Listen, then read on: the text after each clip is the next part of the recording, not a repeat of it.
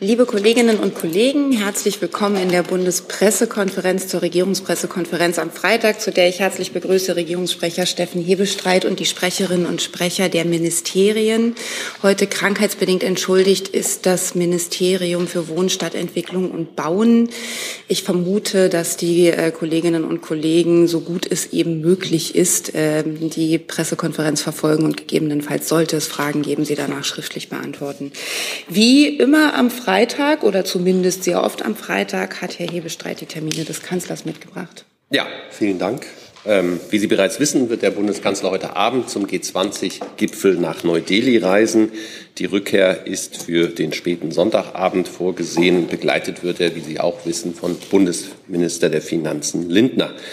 Dann sind die Termine der kommenden Woche. Am Dienstag, 12. September, wird der Bundeskanzler am 37. Internationalen Friedenstreffen der katholischen Gemeinschaft St. Egidio in Berlin teilnehmen. Um 11 Uhr wird er zunächst eine Rede halten und dann Fragen aus dem Publikum beantworten. Die katholische Laienorganisation St. Egidio organisiert jährlich in wechselnden europäischen Städten die internationalen Friedenstreffen. Das Treffen in diesem Jahr steht unter dem Motto Den Frieden wagen, Religionen und Kulturen im Dialog.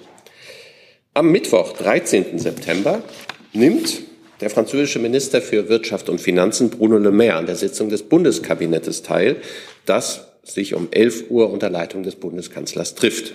Regelmäßige wechselseitige Kabinettteilnahmen mit unseren französischen Freunden haben gute Tradition und sind ein Kernbestand des Vertrages von Aachen.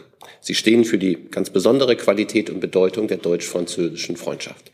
Als Tagesordnungspunkt ist ein, eine Aussprache mit Bruno Le Maire zum Thema Transformation der Industrie im globalen Wettbewerb vorgesehen. Am Nachmittag nimmt der Bundeskanzler dann ab 14 Uhr an der Jahrestagung des Markenverbandes in Berlin teil. Unter dem Motto Marke geht voran, Innovation, Transformation, Verantwortung feiert die Spitzenorganisation der deutschen Markenwirtschaft ihr 120-jähriges Bestehen.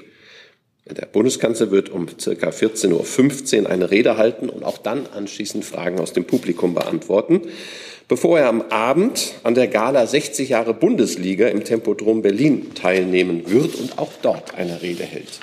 Die Gala wird von der Deutschen Fußballliga GmbH veranstaltet und sie feiert 60 Jahre Bundesliga. Die Bundesliga begeistert weltweit Millionen von Zuschauerinnen und Zuschauern und ist wirtschaftlich ein relevanter Akteur. Der Profifußball beschäftigt in Deutschland rund 50.000 Menschen und erwirtschaftet einen Gesamtumsatz von 4,5 Milliarden Euro. Der Veranstaltung werden neben hochrangigen Vertreterinnen und Vertreter aus der Politik, Wirtschaft und Gesellschaft auch langjährige Wegbegleiter der Bundesliga beiwohnen.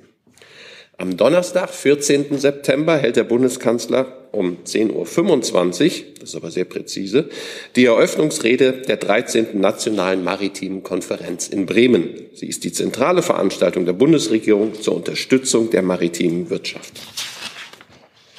Und am Sonntag, 17. September sind wir dann, nimmt der Bundeskanzler in Berlin am Verdi-Bundeskongress teil. Er wird dort gegen 14 Uhr eine Rede halten.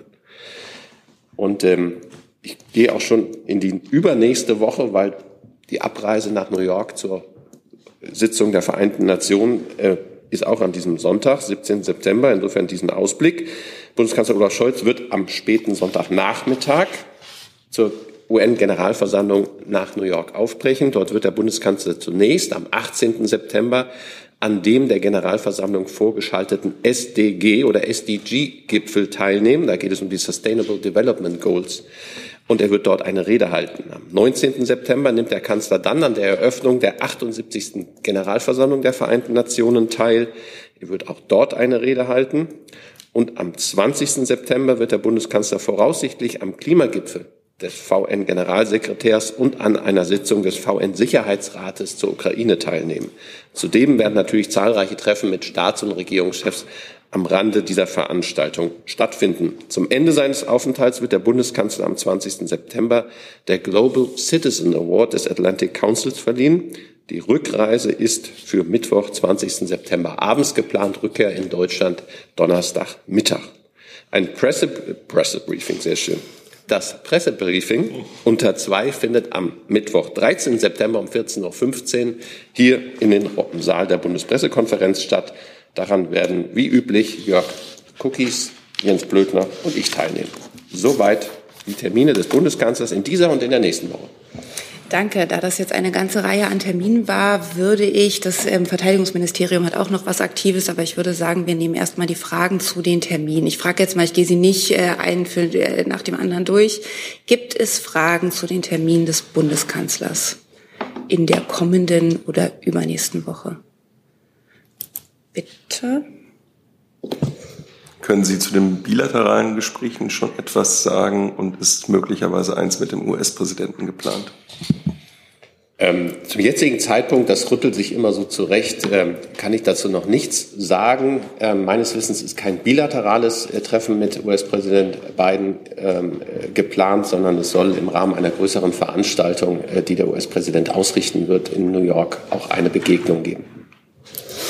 Herr Jung dazu? Nee, ich dazu ein anderes Thema. Achso, dann erstmal die Frage, Jessen, war das noch dazu? Oder auch ein anderes Thema?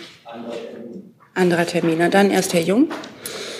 Zum Thema Bruno Le Maire bei der Kabinettssitzung, der spricht ja auch fließend Deutsch, Herr Bestreit. Äh, sitzt er dann mit am Tisch und kann mitreden oder sitzt er dann so wie ein Staatssekretär ähm, an der Seite und muss zuhören? Wir behandeln unsere Gäste schon üblicherweise sehr, sehr gut. Insofern wird Bruno Le Maire selbstverständlich mit am Kabinettstisch sitzen. Der hat ja eine gewisse Länge. Da kann man immer mal auch einen Platz dazwischen schieben. Aber welche Rolle spielt er denn bei so einer Kabinettssitzung als einzelner Minister? Ja, es ist ja ungewöhnlich genug, dass es Gäste kommen. Es kommt ab und zu auch mal der Bundesbankpräsident äh, vorbei und ähnliche. Und die werden dann natürlich im Rahmen das ist ein besonderer Punkt innerhalb der Kabinettssitzung dann, dass man, äh, habe ich ja auch kurz genannt, worum es dann gehen wird, eher eine generellere Diskussion äh, mit dem Staatsgast aus Frankreich aufnehmen. Das wird dann quasi vorgeschaltet zur eigentlichen Tagesordnung. Weiß jetzt nicht, wie, wie genau sich das abspielen wird. Das können wir dann am kommenden Mittwoch ähm, äh, miteinander oder dann kann ich das berichten. Ich weiß, dass Herr Le Drian ähm, auch schon in der Kabinettssitzung zugegen war. Das war allerdings noch zu einer Zeit, in der das Kabinett nicht im Kabinettssaal tagte, sondern aufgrund der Corona-Bestimmung noch im wunderschönen internationalen Konferenzsaal des Kanzleramtes. Der ist deutlich weitläufiger. Da war diese Problematik, die Sie jetzt genannt haben, noch nicht ganz so akut. Zur Kabinettssitzung sehe ich keine weiteren Fragen. Dann Herr Jessen. Ja, äh, die maritime Konferenz äh, in Bremen, geht der Kanzler da mit einer spezifischen Agenda hin oder nur um allgemein zu demonstrieren, ähm, dass der Bundesregierung maritime Wirtschaft wichtig ist?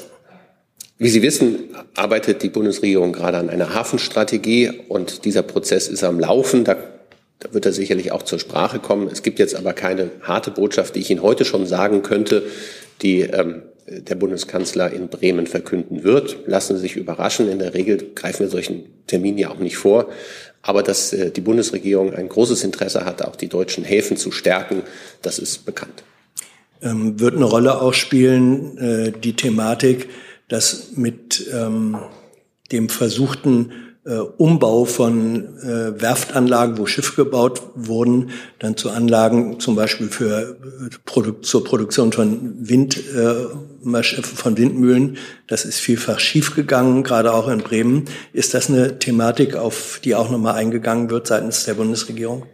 Ich glaube, das ist so spezifisch, dass ich das zum jetzigen Zeitpunkt nicht sagen kann, dass wir auch sehen, dass im Augenblick ähm, gerade das Offshore, die, die Errichtung von Offshore-Windenergieanlagen, Windkraftanlagen ein äh, wachsender Markt sind. Wir waren vor wenigen Monaten in Esbjerg. Ähm, da ist der Hafen im Prinzip jetzt ein riesiger äh, Baustelle für Windkraftanlagen, die von dort verschifft werden. Und dann gibt es andere Überlegungen. Wenn Sie in Cuxhaven waren, da ist das auch ein Teil des Hafens inzwischen ähm, von Windkraftanlagenbauern eingerichtet worden. Also es können auch durchaus erfolgsversprechende äh, Entwicklungen sein. Ob das jetzt zu Bremen, da entzieht sich mir im Augenblick die, die Ortskenntnis, ob das in Bremen ein Problem gewesen ist oder ein Problem wird, müssen wir dann sehen. Aber es geht ja generell, und deshalb ist diese Diskussion, die maritime Konferenz läuft über zwei Tage. Der Bundeskanzler wird da eine Rede halten und viele Expertinnen und Experten sonst zusammenkommen und all diese Fragen miteinander bewegen.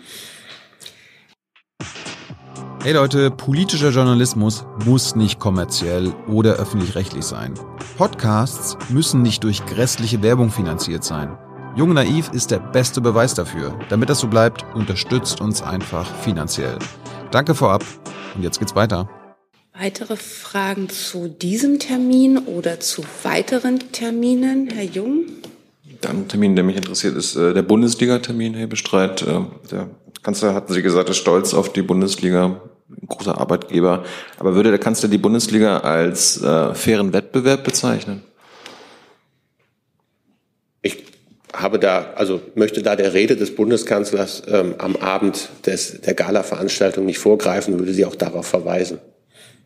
Aber vielleicht wissen Sie ja, ob er darauf eingehen wird, weil das ist ja die große Kritik. Ähm, Ehrlicherweise kenne ich die Rede nicht, insofern weiß ich das auch nicht.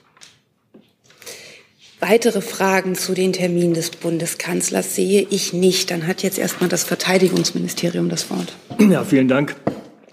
Ich möchte ein paar Worte zu den morgen beginnenden Invictus Games sagen. Wir freuen uns sehr gemeinsam mit der Stadt Düsseldorf vom 9. bis 16. September äh, dieses außergewöhnliche Sportereignis ähm, Gastgeber sein zu dürfen. Die Invictus Games finden erstmalig in Deutschland statt. Unter dem Motto A Home for Respect haben wir das Ziel, an der Seele und am Körper Verwundete, äh, verletzte oder erkrankte Soldatinnen und Soldaten, aber auch Angehörige von Blaulichtorganisationen eine größere Wahrnehmung und Anerkennung in der Gesellschaft zuteil werden zu lassen. Und natürlich wollen wir damit auch den Weg in der Rehabilitation unterstützen. Wir erwarten über 500 Wettkämpfende aus 21 Nationen und die werden sich in zehn Disziplinen im sportlichen Wettkampf messen. Im Vordergrund werden aber zugleich auch die Familienangehörigen und die Freunde stehen, die diesen oft sehr langen, sehr schweren Weg der Rehabilitation mit viel Energie unterstützen. Die Invictus Games 2023 äh, sollen aber nicht nur für die Wettkämpfenden ein Meilenstein sein, sondern auch für die Gesellschaft bei der Wahrnehmung der Streitkräfte generell. Denn wir wollen aufmerksam machen auf das Schicksal von im Einsatz oder im Dienst zu Schaden gekommenen Menschen in Uniform. Der Bundesminister Pistorius wird daher über die gesamte Dauer der Spiele wiederholt in Düsseldorf sein und morgen zur Eröffnung eine Rede halten. Wir freuen uns sehr, dass wir den Schirmherren und den Initiator der, der Spiele, Prince Harry, the Duke of Sussex, in Düsseldorf begrüßen dürfen. Die Teilnahme des Bundesministers und des Duke of Sussex unterstreichen die Bedeutung dieser Veranstaltung und spiegeln genau das, wofür die Invictus Games stehen. Anerkennung, Interesse und Wertschätzung für versehrte Menschen in Uniform. Beide werden dann morgen nach der Eröffnungsveranstaltung zusammen mit Wettkämpfenden aus äh, Deutschland, aber auch anderen Nationen beim ZDF Sportstudio in Mainz erwartet zum Abendtermin. Unsere Pressestelle, aber auch die Pressestelle der Invictus Games wird während der Spiele umfangreiches Material zur Verfügung stellen. Und auch bereits jetzt haben wir äh, verschiedenste Online-Auftritte, wo Sie Informationen dazu erlangen können. Vielen Dank. Danke. Gibt es dazu Fragen? Herr Haug. Ähm, Wird es bei den oder im Rahmen der Invictus Games auch ein Treffen auf Verteidigungsministerebene äh, geben? An dem Sonntag beispielsweise sollen ja noch äh, Verteidigungsminister aus anderen Ländern irgendwie anreisen. Ist da irgendwas dahingehend geplant? Also ich weiß, dass bilaterale Gespräche geplant sind. Auf welcher Ebene, das äh, befindet sich immer noch in der, in der finalen Abstimmung. Da möchte ich nicht vorweggreifen. Wir informieren dann, wenn wir aus diesen Gesprächen was zu informieren haben. Weitere Fragen, Herr Jung? Findet der Verteidigungsminister, findet das Ministerium problematisch, dass der äh, Sponsor der Invictus Games Boeing ist, also ein Rüstungskonzern?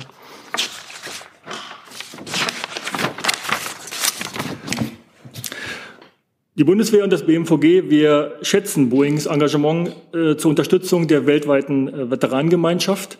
Boeing tut ja sehr viel für den Einsatz ähm, und für das Wohlergehen verwundeter und erkrankter Soldatinnen und Soldaten, wie gesagt, weltweit. Und äh, wir freuen uns, dass Boeing hier die Invictus Games 2023 unterstützt, weil es eben nicht für uns oder einmalig ist, sondern weil es ein, ein langwieriger Prozess ist. Äh, hinzufügen möchte ich, dass äh, natürlich ähm, die Einnahmen, die wir aus Sponsoring, aus Merchandising oder aus Ticketing äh, hier erlangen, äh, zur Entlastung des Verteidigungshaushaltes und zur Kostendeckung anteilig genutzt werden können. Aber die Frage bezieht sich eher darauf, dass es eh schon Kritik an den Invictus Games an sich gibt. Es sind ja Proteste angekündigt, dass diese Games äh, Kriegs, äh, Krieg normalisieren. Äh, ist es dann nicht problematisch, einen Rüstungskonzern als Hauptsponsor zu haben? Ich kann mich nur wiederholen, wir schätzen hm. das Engagement und äh, Ihre Fragestellung teile ich nicht. Ich habe Ihnen betont, wie wichtig diese, dieses äh, Sportevent ist und welche Ziele wir verfolgen. Und ich glaube, das wird allen, die dort äh, für Jahre trainieren, für diese, für diese Veranstaltung, dieses Zurück ins Leben kämpfen, nicht gerecht, diese Bewertung. Danke. Weitere Fragen zu diesem Thema? Das sehe ich nicht. Dann kommen wir zu Ihren Fragen zu anderen Themen. Ein paar wurden mir vorab gemeldet. Dazu zählen das Gebäudeenergiegesetz, unter anderem der Fall Schönbohm, Kindergrundsicherung. Und wir fangen an mit dem Thema Gebäudeenergiegesetz bei Frau Westermann. Ja, meine Frage geht an das BMWK. Ähm, laut Öko-Institut sollen 39 Millionen Tonnen bis 2030 eingespart werden durch das GEG. Das sind ungefähr fünf bis sechs Millionen Tonnen pro Jahr. Äh, zum Vergleich, Deutschland stößt momentan rund 750 Millionen Tonnen CO2-Äquivalente pro Jahr aus. Wie bewerten Sie den Kosten-Nutzen-Faktor bei dem Gesetz? Und gerade angesichts der nicht unerheblichen Kosten äh, für Gebäudebesitzer. Sie haben welche Zahl genannt? Am Anfang, das habe ich nicht verstanden. Laut Öko-Institut Ja. 39 Millionen Tonnen Hm, CO2. Okay, ja, okay. Ich hatte es äh, irgendwas mit 300 verstanden, genau. Ähm, Sie beziehen sich ja auf die Wirkungsabschätzung ähm, für das für den Klimaschutzeffekt des Gebäudeenergiegesetzes und ähm, wir gehen ja davon aus, dass das Gesetz, wie es jetzt novelliert werden könnte im Bundestag, die ähm, Lesung findet ja gerade statt, ähm, etwas äh, weniger CO2-Minderung bringt als das Gesetz, was wir im Bundeskabinett verabschiedet haben. Das kommt eben vor allen Dingen durch den ähm, späteren Termine zustande, äh, bei dem dann eben der Einbau einer Holz Heizung mit erneuerbaren Energien äh, auch in bestehenden Gebäuden äh, zur Pflicht wird, eng verbunden jetzt mit der Wärmeplanung. Ähm, so sieht es ja das, die Einigung des Parlaments vor. Wir müssen im Gebäudesektor von 2022 bis 2030 die Emissionen etwa halbieren. So steht es im Klimaschutzgesetz. Diese Halbierung können wir jetzt nicht mehr ganz halten mit dem ähm, Gebäudeenergiegesetz, so wie wir es in seiner Wirkung einschätzen. Wir nehmen an, dass wir jetzt etwa um die, mindestens um die 40 Prozent erreichen werden an Emissionsminderung, so ähm, wie ähm, es das Gesetz, das Klimaschutzgesetz vorsieht. Es bleibt dabei, das Gebäudeenergiegesetz ist ein wesentlicher Meilenstein für den Klimaschutz, für eine Modernisierung der Wärme- und Heizungstechnologie in Deutschland. Denn das Gesetz zieht nicht zuletzt im Grunde genommen ja eine ähm, komplette ja, neue Form von Technologien im Heizungsbereich vor. Öl und Gas werden abgelöst werden, werden sukzessive abgelöst werden. Das heißt, wir leiten damit wirklich eben auch das Ende des fossilen Heizes ein. Ähm, wir der Gesetzentwurf jetzt ist sehr technologieoffen, zeigt unterschiedliche Möglichkeiten des Heizens. Die werden sich vielleicht noch über die Zeit auch noch etwas weiterentwickeln. Und vor allen Dingen gibt das Gesetz ja auch einen starken ähm, Impuls für die Fernwärmeplanung, viel, äh, teilweise eben auch viel effizientere Formen des Heizens. Und ähm, damit holen wir endlich auf in Europa ähm, in einem Bereich, wo andere Länder schon äh, viel weiter sind beim Einsatz von Wärmepumpen oder anderen äh, erneuerbaren Heizungen. Nachfrage? Nochmal Nachfrage. Also Sie würden weiterhin sagen, wenn statt sieben, wenn wir 750 Millionen Tonnen pro Jahr haben und fünf bis sechs pro Jahr einsparen, dass der Kosten-Nutzen-Faktor gerechtfertigt ist. Also dieses Gesetz schafft die Grundlage für den Umstieg auf erneuerbares Heizen. Ohne so einen Umstieg können wir unsere Klimaziele überhaupt gar nicht erreichen. Ja, wir verlangsamen das Tempo, jedenfalls gesetzlich gesehen, etwas gegenüber dem Gesetzentwurf, den das Bundeskabinett eingebracht hat. Aber das Ziel und der gesamte, der gesamte Modernisierungsimpuls des Gesetzes, der ist ja nicht verändert worden. Der wird genauso kommen. Und dieser Modernisierungsimpuls heißt weg von Öl und Gas und hin zu ähm, klimafreundlichen, emissionsarmen ähm, Emission, äh, Heizungsformen. Weitere Fragen zu dem Thema, Herr Jung? Ist das dann alles legal, wenn Sie sagen, laut Klimaschutzgesetz müssen Emissionen im Gebäudesektor um bis 2030 halbiert werden und das bekommt man jetzt ja nicht hin, sagen Sie ja selbst. Äh, Ist das legal? Handeln Sie legal? Wir sprechen jetzt über eine Maßnahme im Gebäudesektor. Wir haben eine Menge andere Maßnahmen geplant. Ähm, dazu gehört eben zum Beispiel auch die ähm, Ausweitung der Förderung äh, für das Bundesprogramm Energieeffizienz. Das ist ja der, zurzeit noch in der Ressortabstimmung. Ähm, und ähm, wenn das Gebäudeenergiegesetz in seiner, äh, sagen wir mal, wenn, wenn die Dynamik viel größer ist, die wir, die wir auslösen, äh, wenn sich die Technologien besser durchsetzen, ähm, wenn auch der Effekt der CO2-Preise in den nächsten Jahren noch mehr durchschlägt, dann wird Gas- und Ölheizen einfach unattraktiver und dann können wir mit dem Gesetz äh, unsere Klimaziele so eine Berechnung vom Öko-Institut, wie sie hier gerade angesprochen äh, worden ist, sogar noch viel besser erreichen. Ich habe Ihnen jetzt eine äh, Berechnung vorgestellt, die ähm, ein, ja, von einem durchschnittlichen, mittelmäßigen Szenario ausgeht. Äh, ich habe Ihnen gar nicht das beste Szenario vorgestellt. Ähm, aber ich habe ja gesagt, es gibt auch andere Maßnahmen im Gebäudebereich, die wir ähm, andenken oder schon angegangen sind. Ähm, zum Beispiel müssen auch die ganzen äh, Gebäude im in, der, in den öffentlichen Liegenschaften äh, ihre Heizungen verändern und austauschen. Wir haben eine Bundesklima, wir haben, wir haben das Ziel in der äh, Bundesverwaltung bis 2030 äh, klimaneutral zu wirtschaften. Ähm, das wird auch einen wichtigen Impuls geben. Und äh, der Bundesklimaschutzminister hat ähm, im Sinne des Pariser Klimaabkommens auch gesagt, natürlich ist genug, ist das, was wir tun, nicht genug. Das heißt, ein Draufsatteln ist immer wieder möglich und muss auch sein. Nachfrage? Die Ursprungsfrage war, handeln Sie legal, wenn die Emissionen um 50 Prozent äh, halbiert werden müssen? Und Sie sagen ja selbst, ist es ja, ich habe jetzt, jetzt äh, es ist voraussichtlich 40 Prozent und ich verstehe Sie so, die Förderung von Energieeffizienz, die bringen jetzt die restlichen 10 Prozent Einsparung. Können Sie uns das äh, belegen? Ich habe Ihnen gerade ähm, versucht auszuführen, dass die Klimaschutzlogik, äh, die ähm, Art der Governance, wie wir sie haben im internationalen, im, auf dem UN-Label, mit dem, auf dem UN-Level mit dem Pariser Klimaabkommen, mit dem Europäischen Klimaschutzgesetz und auch mit dem deutschen Klimagesetzen immer so ist, dass wir nicht, dass gar nicht davon ausgegangen wird, dass man zu einem ganz bestimmten Zeitpunkt X, also heute, alle Ziele automatisch mit den Maßnahmen setzt, dass man jetzt festlegt, sofort erreichen kann. Es ist ganz klar, kein Land wird mit den Maßnahmen set, was es heute festgelegt hat, 2045 oder 2050 klimaneutral sein.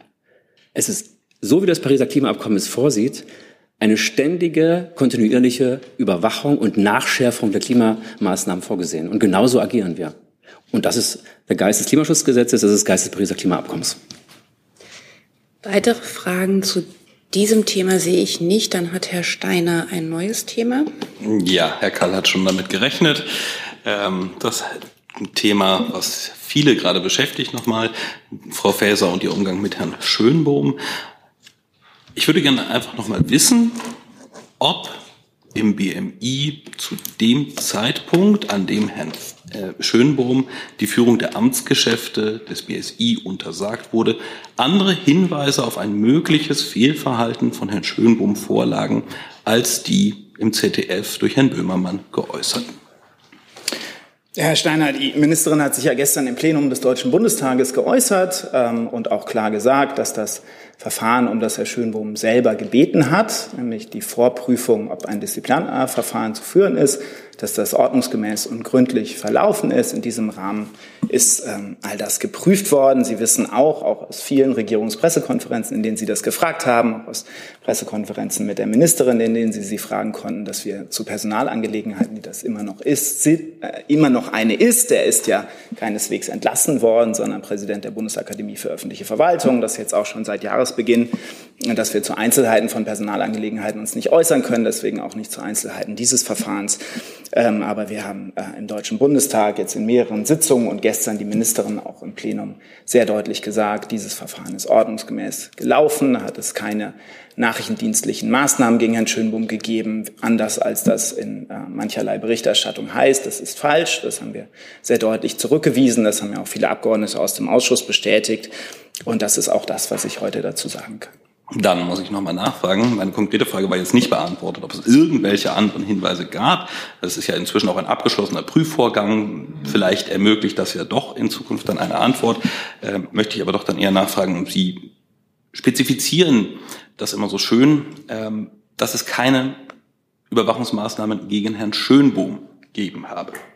Das lässt ja offen, dass es Überwachungsmaßnahmen gab, bei denen Herr Schönbohm so etwas, wie man es so schön sagt, wie Beifang gewesen wäre. Hat das stattgefunden?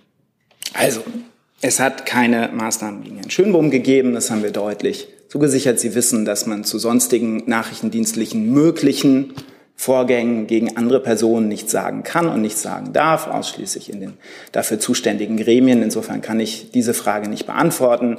Aber da die äh, falsche Behauptung im Raum steht, Herr Schönbohm sei in irgendeiner Weise überwacht worden, weisen wir diese ganz ausdrücklich zurück ähm, und haben dies, wie gesagt, auch im Deutschen Bundestag getan. Und die Ministerin hat nochmal äh, sehr deutlich gesagt, auch jetzt in ihren jüngsten Äußerungen, worum es im Kern ging, nämlich fehlendes Vertrauen in die bisherige Spitze des BSI ähm, und dass das in diesen Zeiten bei der Cybersicherheitslage nicht zu rechtfertigen war, dass da äh, das, äh, das Vertrauen in die Spitze fehlt. Deswegen musste sie handeln, deswegen hat sie das BSI neu aufgestellt.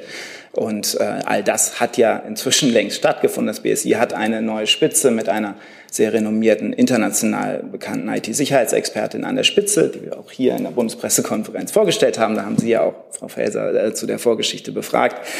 Ähm, und Herr Schönbohm geht seiner Aufgabe bei der BAKÖV nach. Herr Jung?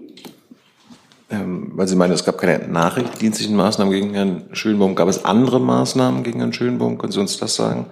Und gab, es, gab es irgendwelche nachrichtendienstlichen Maßnahmen in der Causa? Also, wie gesagt, es gab eine Prüfung, um die Herr Schönbohm selber gebeten hatte. So viel kann ich hier auch sagen, weil das öffentlich bekannt ist. Ähm, und diese Prüfung ist eine Vorprüfung, ob man ein Disziplinarverfahren führt. Diese Prüfung ist sehr gründlich gelaufen. Das ist auch die einzige, ähm, die stattgefunden hat. Und in diesem Rahmen sind selbstverständlich andere Behörden gefragt worden, ob Erkenntnisse vorliegen. Das war auch zwingend angesichts der Vorwürfe, die da im Raum standen. Ähm, und nichts anderes ist erfolgt als diese Abfrage anderer Behörden, ob vorhandene Erkenntnisse vorliegen, keinerlei weitere Maßnahmen, Ermittlungen oder ähnliches. Also es gab auch keine nachrichtendienstlichen Maßnahmen in der ganzen Causa, also nicht nur gegen Herrn Schönbohm selbst, gegen die Person, sondern in dieser ganzen Angelegenheit.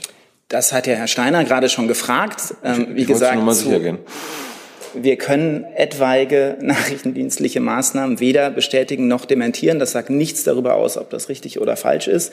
Das wissen Sie, äh, dass wir das nicht können.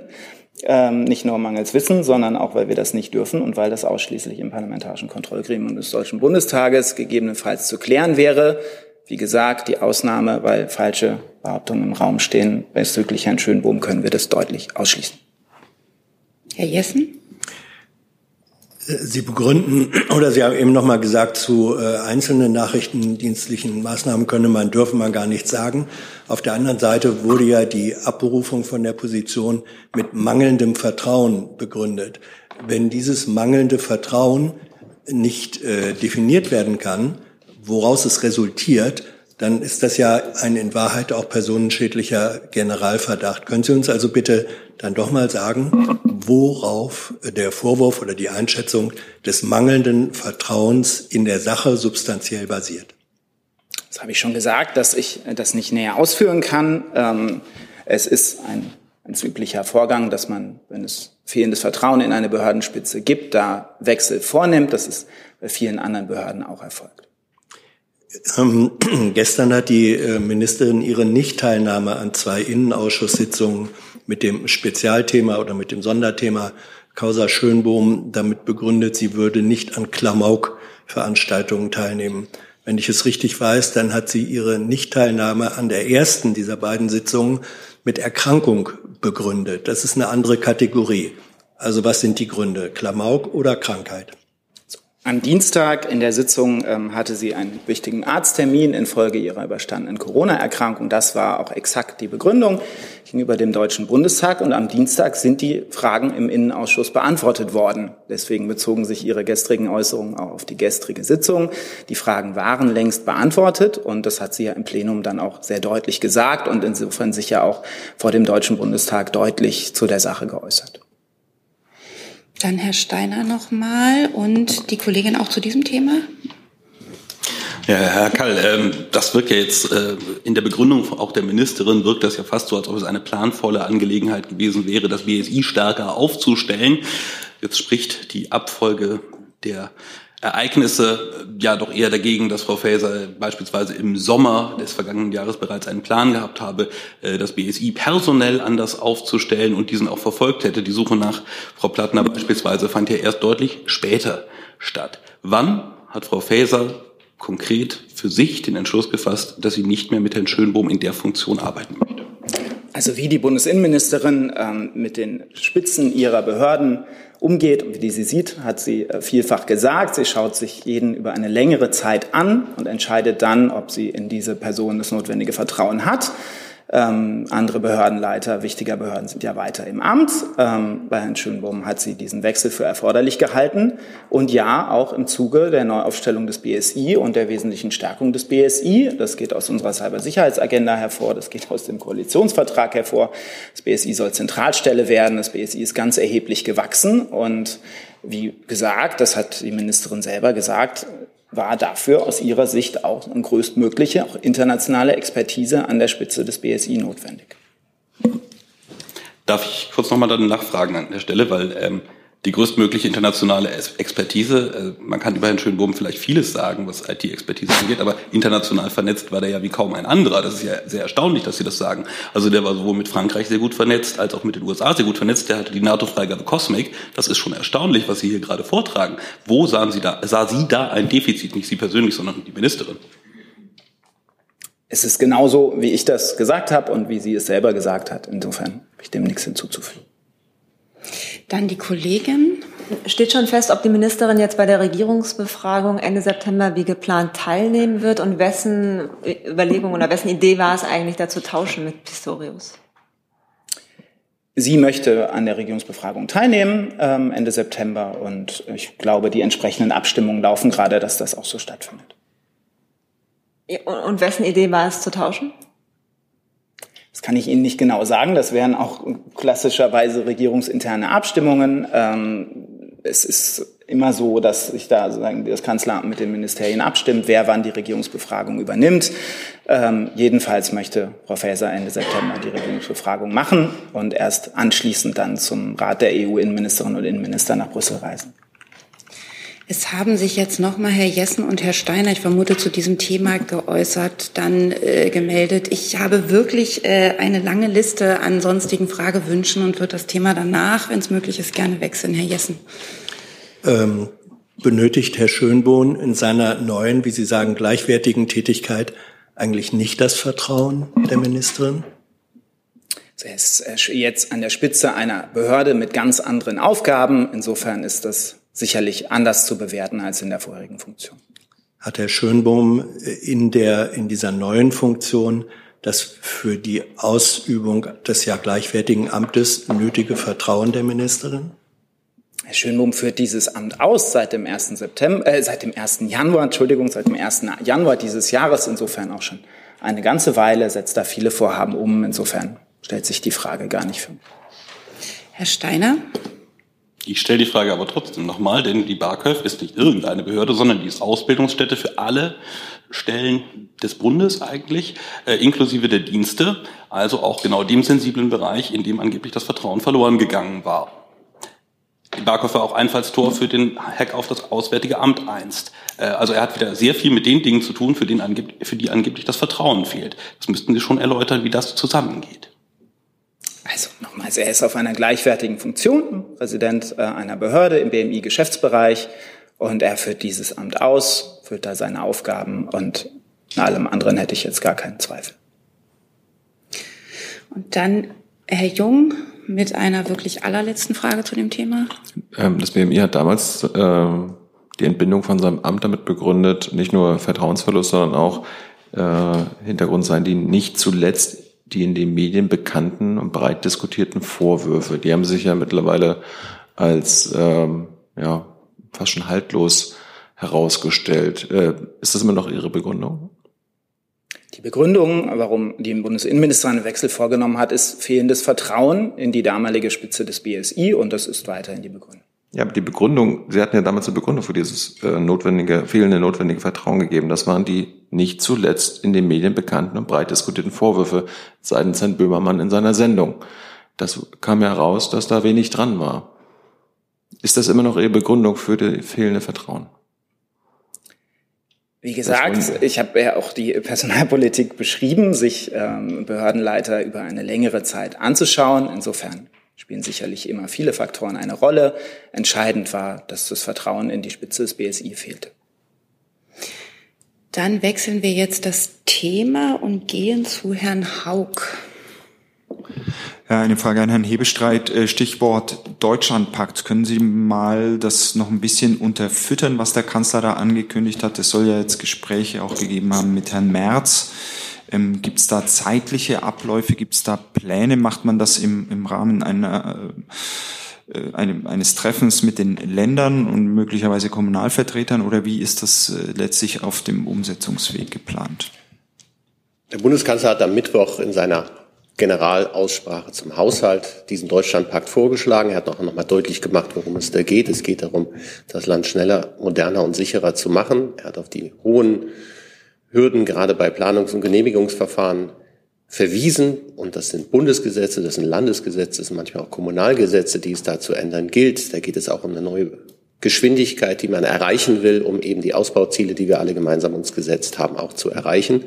Und das ist im Prinzip im Kern das, worum es jetzt im Augenblick dann gehen wird. Ähm, in welchem Gremium, ich sehe dann nicht ein großes gemeinsames Gipfeltreffen, in dem all diese Stellen zusammenkommen, sondern es geht tatsächlich darum, an den Stellschrauben den konkreten zu drehen. Er nannte es, glaube ich, das Drehen von Reglern im Maschinenraum. Ähm, darum geht es jetzt. Das wird aufgesetzt. Es gibt Gespräche. Er hat es auch erweitert auf Verbände, Gewerkschaften und die demokratische Opposition. Ähm, ich habe auch äh, gelesen, dass es zu einem Kontakt zu Herrn Merz gekommen sei. Das kann ich von dieser Stelle nicht dementieren, aber ich würde das nicht weiter ausführen wollen. Ähm, und jetzt wird überlegt, auf welchen Schritten, auf welchen Ebenen man das miteinander erreicht, was man erreichen will. Die Erwartung, deshalb bremse ich da so ein bisschen, ist nicht, dass wir jetzt eine MPK XXL vorhaben, in dem dann ein großer Gipfel im Kanzleramt ist und alle sich hinterher schwören, dass jetzt alles ganz viel besser und schneller werde, sondern geht es wirklich um ganz konkrete, auch regelmäßige äh, Zusammenkünfte auf unterschiedlichen Ebenen und in unterschiedlichen Zusammensetzungen und auch nicht unbedingt immer auf Chefebene, ähm, sondern diejenigen, die dann in der Praxis das auch umsetzen müssen. Ähm, und ähm, das war ja auch den Reaktionen auf diesen Vorschlag zu entnehmen, dass die Problemanalyse weit und breit geteilt wird, dass wir uns in den letzten Jahren und Jahrzehnten ein hohes Maß an auch wichtigen Vorschriften zugelegt haben, die aber dann dafür sorgen, dass der Bau eines Flughafens in Deutschland deutlich länger dauert, als er eigentlich dauern müsste, oder der, die Errichtung einer Brücke oder anderes. Und das wollen wir jetzt gemeinsam angehen. Hat denn der Bund überhaupt, also gerade was Planungsbeschleunigung angeht, ähm, das ist ja auch vom Bundesland zu Bundesland sehr unterschiedlich. Ähm, geht das überhaupt ohne die föderalen Strukturen zu verändern? Also sind Sie eigentlich auf das Goodwill der Länder angewiesen? Je nach Landesregierung ist ja jetzt beispielsweise der Bau eines Windrades eher gewollt oder nicht so. Natürlich. Nicht so. Und also, dementsprechend fallen ja dann auch die, die Genehmigungsdauern aus. Das geht nur, wenn alle das wollen.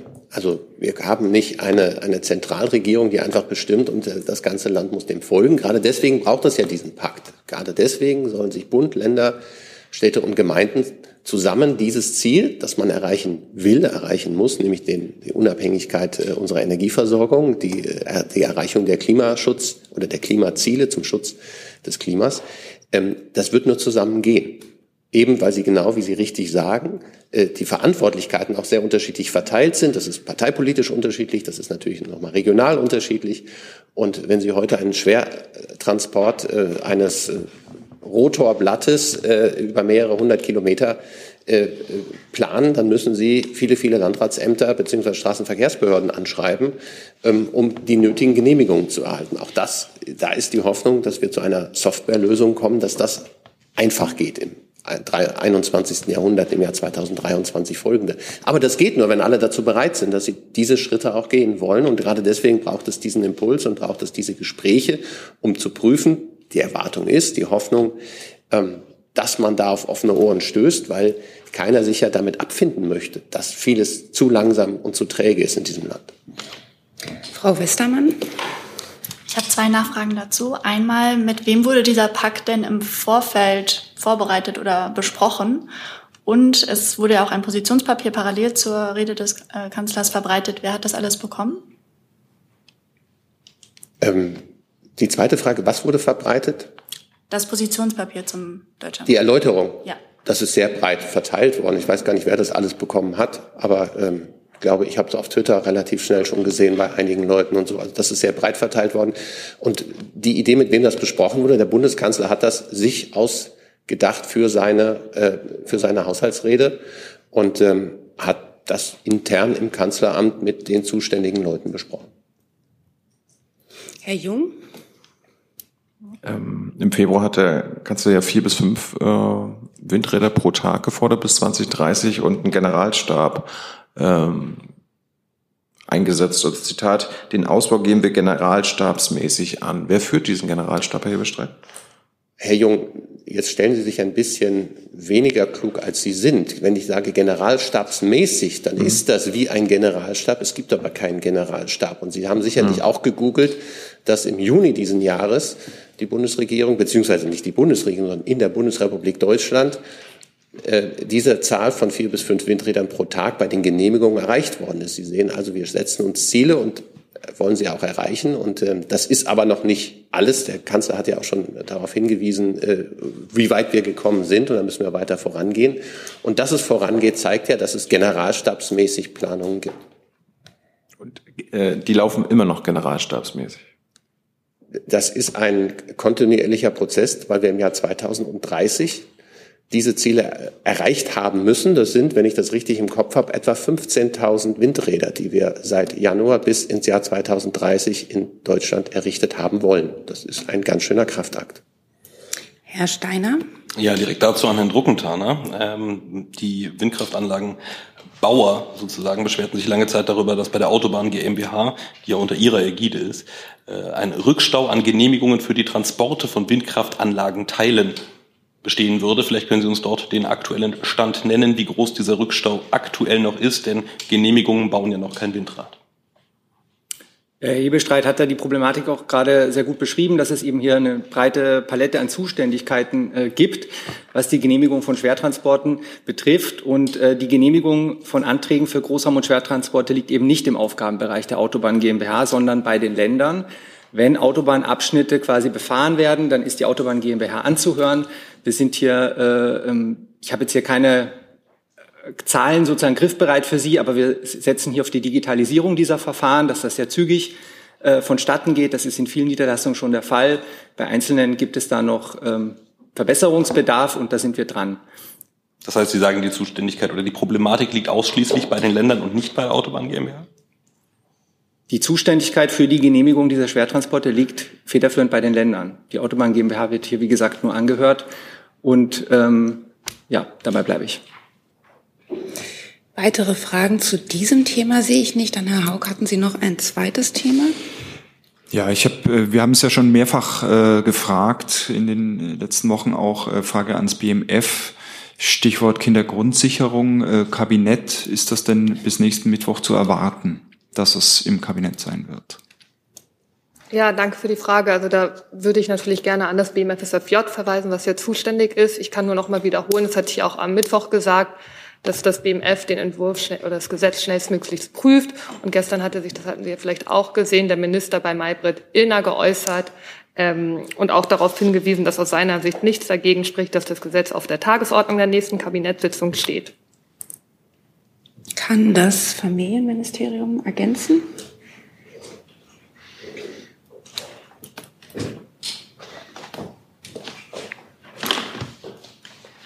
Ja, danke. Also nur ganz kurz. Äh, wir, ähm, ich kann noch keinen Termin nennen, aber wir gehen davon aus, dass es in Kürze feststeht. Dass es nächste Woche kommt, quasi. Dass es feststeht, dass es nächste Woche kommt, oder habe ich so falsch? Dass ein Termin in Kürze feststeht. Okay.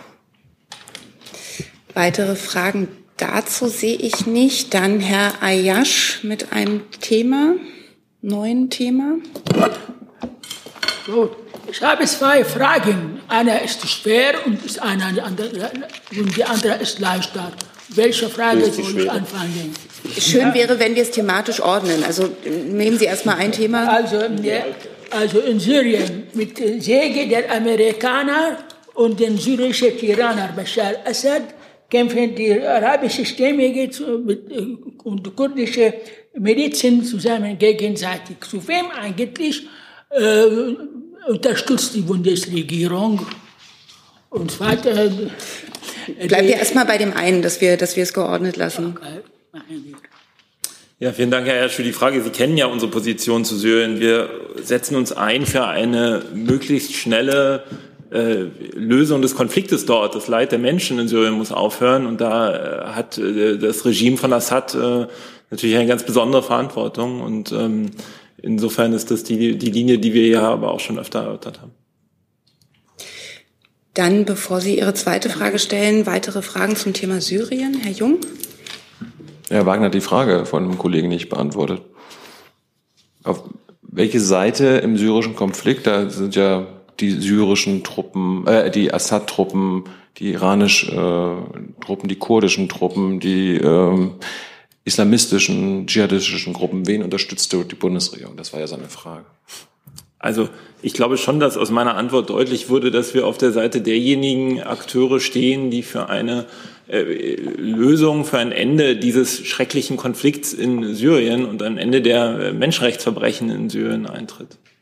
Ich glaube, alle Seiten wollen, dass der Konflikt äh, aus ja. ihrer Sicht bald äh, äh, im Erfolg endet. Äh, welche Seite ist das? Also, die hey, das, ist, das ist Ihre Interpretation vielleicht, dass alle Seiten das wollen. Wenn ich mir die Taten des syrischen Regimes unter Assad anschaue, dann kann ich der Analyse nicht folgen. Können Sie nicht sagen, wen Sie unterstützen? Ich habe die unsere Position zum Konflikt in Syrien äh, jetzt dargelegt und dem auch nichts hinzuzufügen. Weitere Fragen zum Thema Syrien sehe ich nicht. Dann Herr Ayash, Ihr zweites Thema. Innenministerium vor zwei Tagen sind zwei Syrer verhaftet worden in Verdacht als Terroristen. Ja, ich bin gegen solche Menschen. Aber ist das jetzt alle der gegen syrische Regime als Terrorist geworden? So meine Frage. Also zu diesem Fall müssten Sie sich an die zuständigen Ermittlungsbehörden wenden und darüber hinaus möchte ich da keine Wertung vornehmen. Die beiden sind in Untersuchungshaft. Ja, dann muss ein dringender Tatverdacht eines, einer schweren Straftat da vorliegen. Und wie gesagt, zu dem Fall kann ich mich nicht äußern. Das wäre Sache der Ermittlungsbehörden, ähm, der zuständigen Staatsanwaltschaft, äh, dann dazu was zu sagen und von einem solchen Fall irgendwas anderes äh, abzuleiten. Das würde ich von hier aus nicht tun. Weitere Fragen dazu sehe ich auch nicht. Dann hat die Kollegin in der Reihe dahinter ein neues Thema. Frau Moreno, Deutsche Welle Lateinamerika. Die Frage geht an Herrn Hebestreit und an Herrn Wagner. Die Kollegen vom Magazin Fakt belegen, ähm, dass der BND am Militärputsch 73 äh, gegen Salvador Allende beteiligt war, indem sie Kontakte zu Colonia Dignidad hergestellt haben, wo Waffen aus äh, deutschen Unternehmen hingelangt sind. Besteht jetzt Aufklärungsbedarf? Meiner Ansicht ja und der Ansicht äh, vieler ähm, Institutionen, gerade in Chile, wo das auch Wellen schlägt. Der BND äußert sich nicht dazu. Ähm, wird die Bundesregierung sich dazu äußern oder aufklären oder den BND dazu anleiern? Ich habe den Fall zwar mitbekommen, insofern kenne ich die Informationen, die Sie gerade geschildert haben. Ich habe dazu aber bisher keine eigenen Informationen, die ich hier mitteilen kann. Insofern muss ich die Frage unbeantwortet lassen. Es tut mir leid. Und das AA?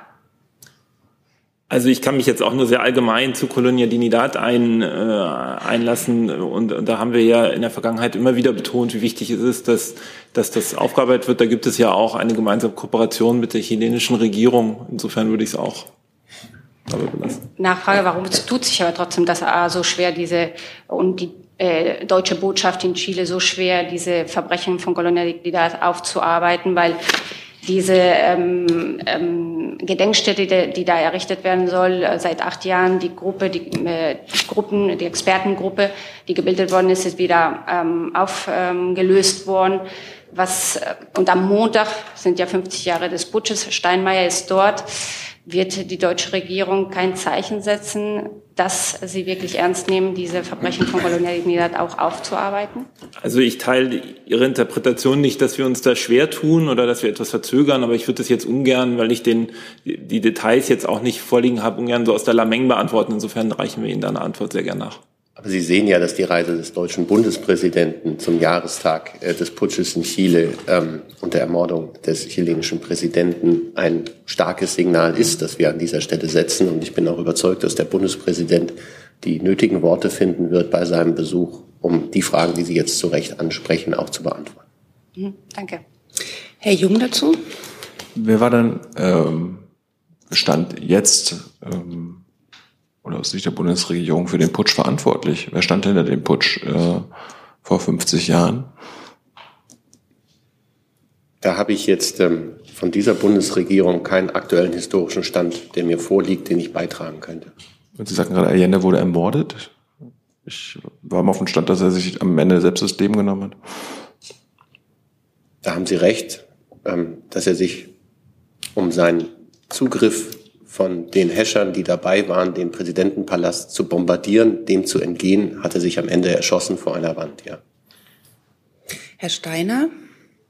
Ja, ich bedauere natürlich sehr, dass Herr Schäfer nicht mehr unter uns ist als Sprecher, der ja selber dort Botschafter war.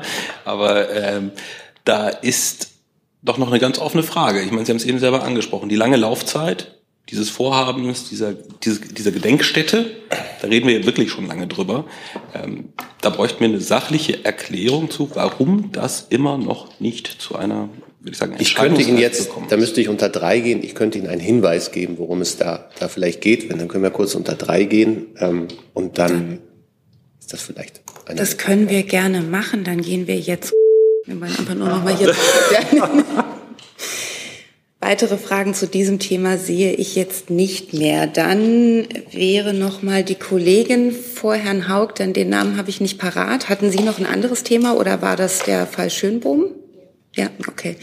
Dann gab es hier in der Mitte noch mal ein neues Thema. Ähm, ja, eine Frage, die äh, würde wahrscheinlich an das Auswärtige Amt gehen.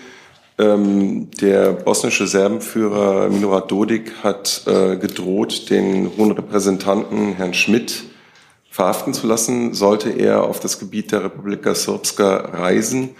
Äh, er hat schon kundgetan, dass er das demnächst vorhat in einem Interview in der FAZ heute.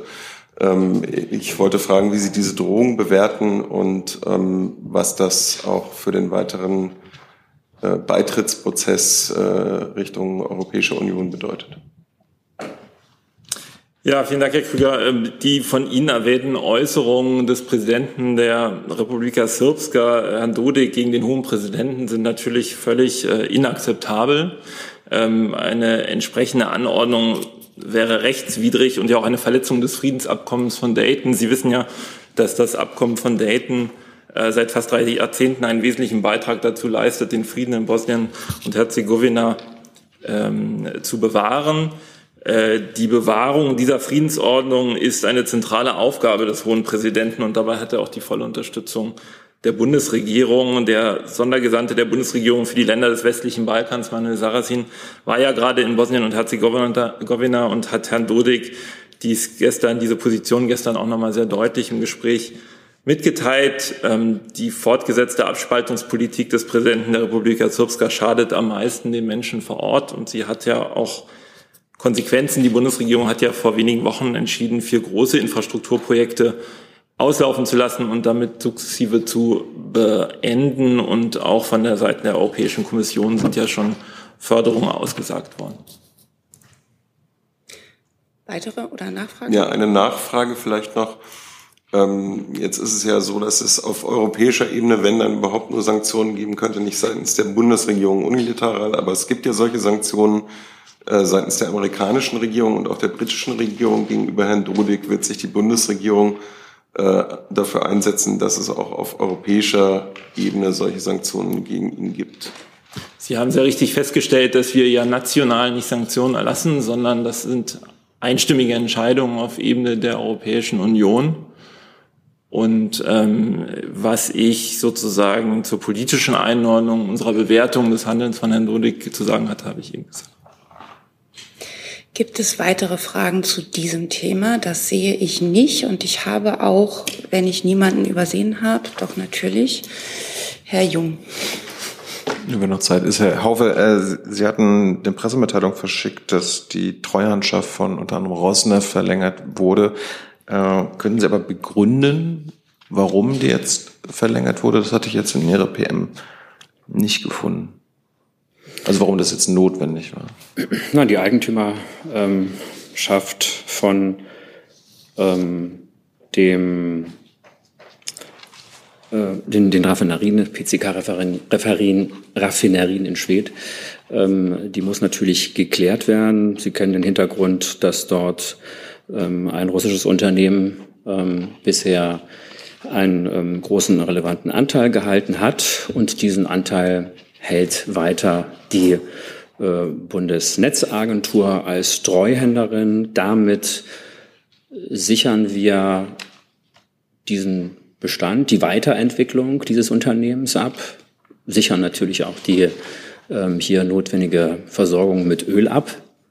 Denn mit dem äh, ursprünglichen Anteilseigner ähm, Rosneft Deutschland ähm, sind erstmal gar keine anderen Öllieferungen möglich, weil wir haben ja ein Ölembargo ähm, aus, ähm, auf russischem Öl und auch viele andere Unternehmen haben ja zum Beispiel auch angekündigt, dass sie dann keine Geschäftsbeziehungen mit ähm, dem ähm, Unternehmenskomplex insgesamt führen wollen.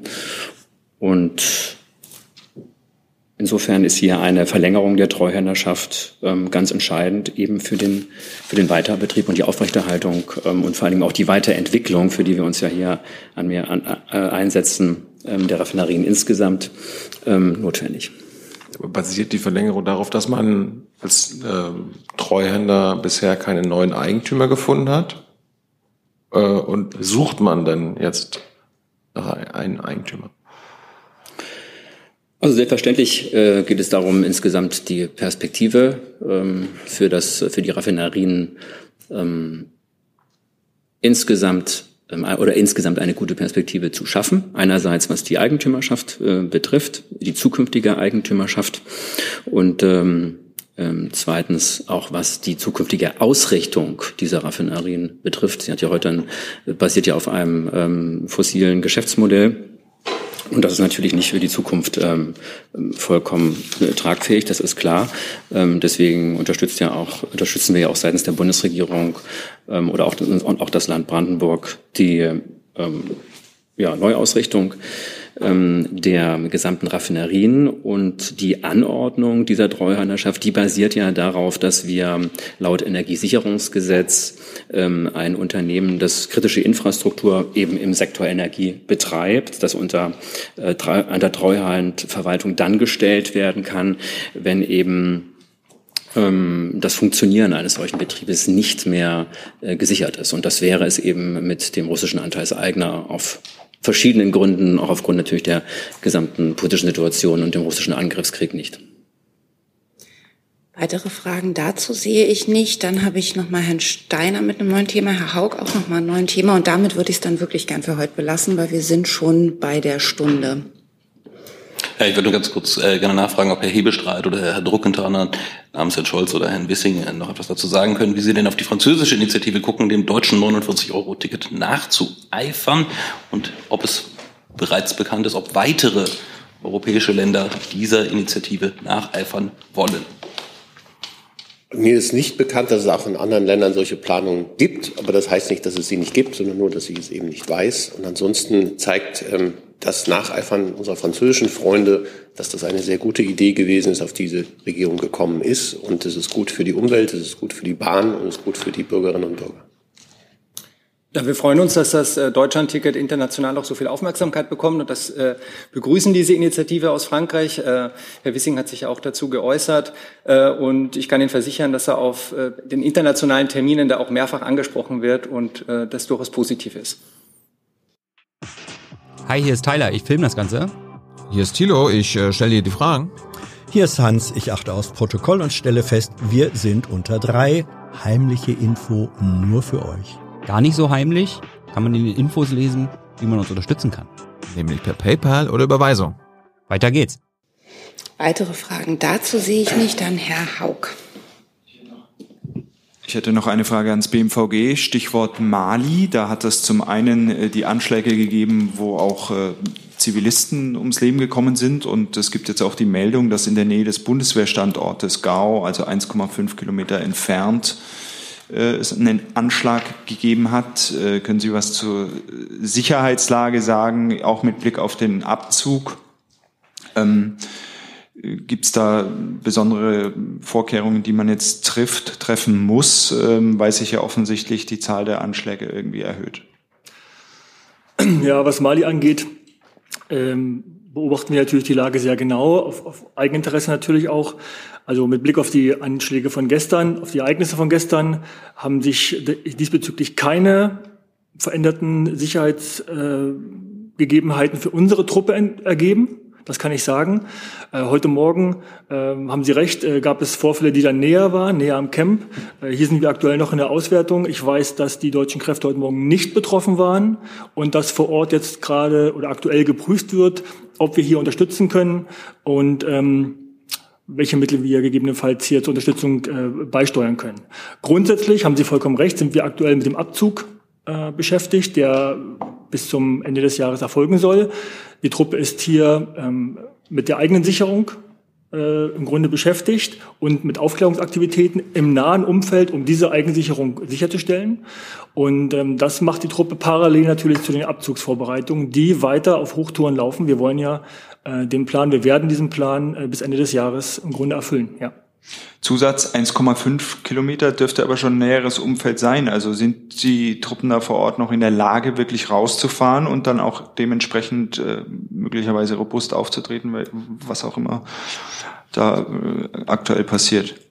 Also der Auftrag der Truppe beschränkt sich ja aktuell nicht auf äh, robuste Präsenz zu zeigen in der Fläche. Der Auftrag der Truppe ist ja, den Abzug sicherzustellen in Verbindung mit der Eigensicherung und Nahaufklärung für die, für die Sicherung. Ähm, für ob jetzt die Truppe im, im besagten Fall in dieser Entfernung äh, das Camp verlässt, da müssten Sie um Einsatzführungskommando bitte nochmal nachfragen, weil die, die sprechen dann auch zu der Truppe selber, die haben, ähm, die haben die, das Lagebild konkret. Ähm, aber wie gesagt, äh, gestern, das war nach unserer Information, äh, so weit entfernt, dass wir keine Auswirkungen direkt haben. Heute müssen wir analysieren, was da genau passiert ist. Ich habe auch noch nicht mehr Informationen vorliegen. Und als Erziehungskommando ist dann Ansprechpartner, wenn Sie nähere Informationen zu aktuellen Tätigkeitsfeld der Truppe im näheren Umkreis haben. Herr Wagner. Kann Danke. ergänzen? Ja, ich wollte nur ergänzen, Sie haben ja vielleicht gesehen, wir haben auf äh, dem Twitter-Account des Auswärtigen Amtes auch schon äh, dazu uns eingelassen, aber auf Französisch, deshalb gern nochmal der sozusagen als Dienstleistung hier auf Deutsch. Also wir haben diese Berichte natürlich gesehen zu diesen Terroranschlägen und verurteilen diese ähm, und sprechen den Angehörigen und Opfern unser tiefes Beileid aus. Es ist ja so, dass in Mali und im Sahel schon viel zu viele unschuldige Menschen ihr Leben lassen mussten auf, auf, aufgrund von Gewalt in den letzten Jahren. Ähm, die Angriffe zeigen nochmal, wie sich der Abzug der MINUSMA in Teilen des Landes auf die Sicherheitslage auswirkt. Und das, wie der Kollege vom BMVG ja schon gesagt hat, beobachten wir natürlich ähm, sehr eng. Für uns ist klar, wir werden unser Bestes tun, die Menschen in Mali auch unter der sich immer weiter verschlechternden Rahmenbedingungen weiter zu unterstützen. Weitere Fragen sehe ich dazu nicht. Dann sind wir am Ende dieser Veranstaltung. Danke fürs Kommen und schon mal ein schönes Wochenende.